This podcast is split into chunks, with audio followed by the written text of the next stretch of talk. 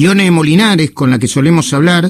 Eh, eh, Ione es corresponsal en Washington y hoy está en Delaware. Ione, muy buenos días, gracias por atendernos.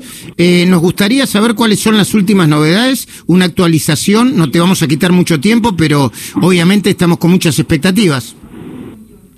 No, claro, y es que no es menos ya eh, en la madrugada la diferencia de Joe se, se amplió, digamos, cambió en, estados como Georgia y eso es muy, muy, muy importante para el uh, ex uh, vicepresidente. Y lo más seguro es que, bueno, por lo menos eso es lo que parece, todos los que, es, todo, todo, todo apunta a que Joe Biden puede llevarse Pensilvania, todo apunta a que Joe Biden puede hoy eh, posiblemente decir que eh, Georgia por primera vez en casi 30 años es un estado que uh, favorece a los, a los demócratas. Son cosas importantes, a pesar de que esto es básicamente a cuenta gotas uh -huh. y que las diferencias son mínimas.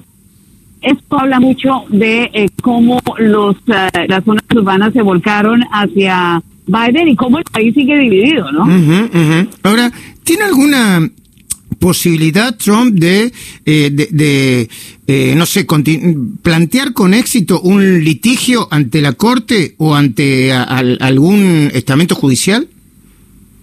Sí, claro. Eh, inicialmente lo que Donald Trump puede hacer es no aceptar la derrota y, y después, dependiendo de lo cerrada que sea la diferencia, él puede pedir un conteo de votos, un reconteo, puede ser también puede acercarse a las cortes, como ya lo ha hecho, a tratar de frenar, eh, que pues digamos, en parte eh, llama la atención porque creo que nadie ha dejado de, de darse cuenta que Donald Trump está pidiendo que paren los votos, de, de contar los votos donde él favorece la ventaja y eh, que eh, que sigan contando donde donde le claro.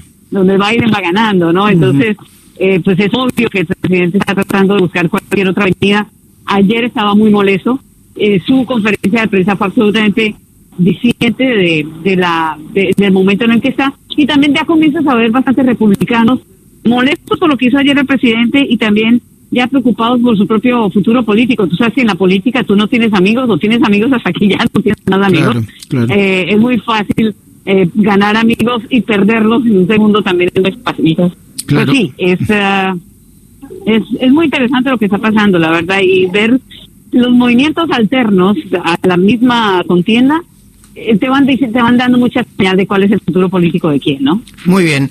Eh, y luego, eh, eh, el, lo que va a pasar en, el Congreso va a incidir eventualmente, en, en, el caso de que Biden finalmente se consagre triunfador, eh, va a incidir en, las políticas finales porque, bueno, hay, hay la sospecha de que, de que algunas iniciativas de Biden en materia económica no van a ser, por ejemplo, mm, con el tema de los impuestos, estoy hablando de impuestos, por ejemplo, eh, van a ser este, rechazadas por los republicanos, la mayoría republicana.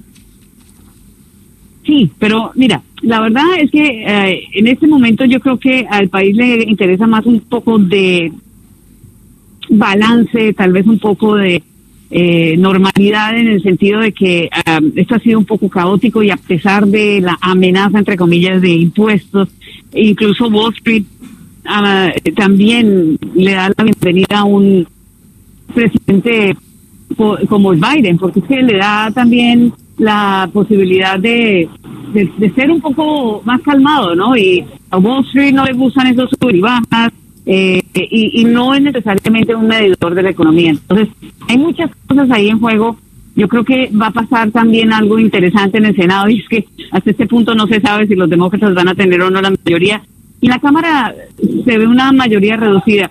Al final, digamos, en el balance total, eh, digamos que los demócratas no lograron el digamos la expectativa, no llegaron a, a, a llenar las expectativas uh -huh. o tal vez sus expectativas eran demasiado altas. Claro. No, no perdieron la mayoría en la Cámara, pero uh -huh. su mayoría está reducida. El Senado todavía están peleando con un par de contiendas que curiosamente son de Georgia, pero pero la verdad es que eh, pues si si el, el Senado se queda en manos republicanas, la cosa va a ser un poquito complicada. Tal vez en términos de buscar consensos, de pronto sea lo mejor, porque la mayoría demócrata sería, la minoría demócrata sería bastante reducida, Mira, hay tantas cosas en juego y los, lo más interesante también es que en el Senado no se van a saber los resultados hasta que no eh, es hasta enero más o menos. Ah, mira vos, hasta enero. Ione Molinares, corresponsal de CNN en español en Washington, gracias por el tiempo, eh, que tengas un lindo día.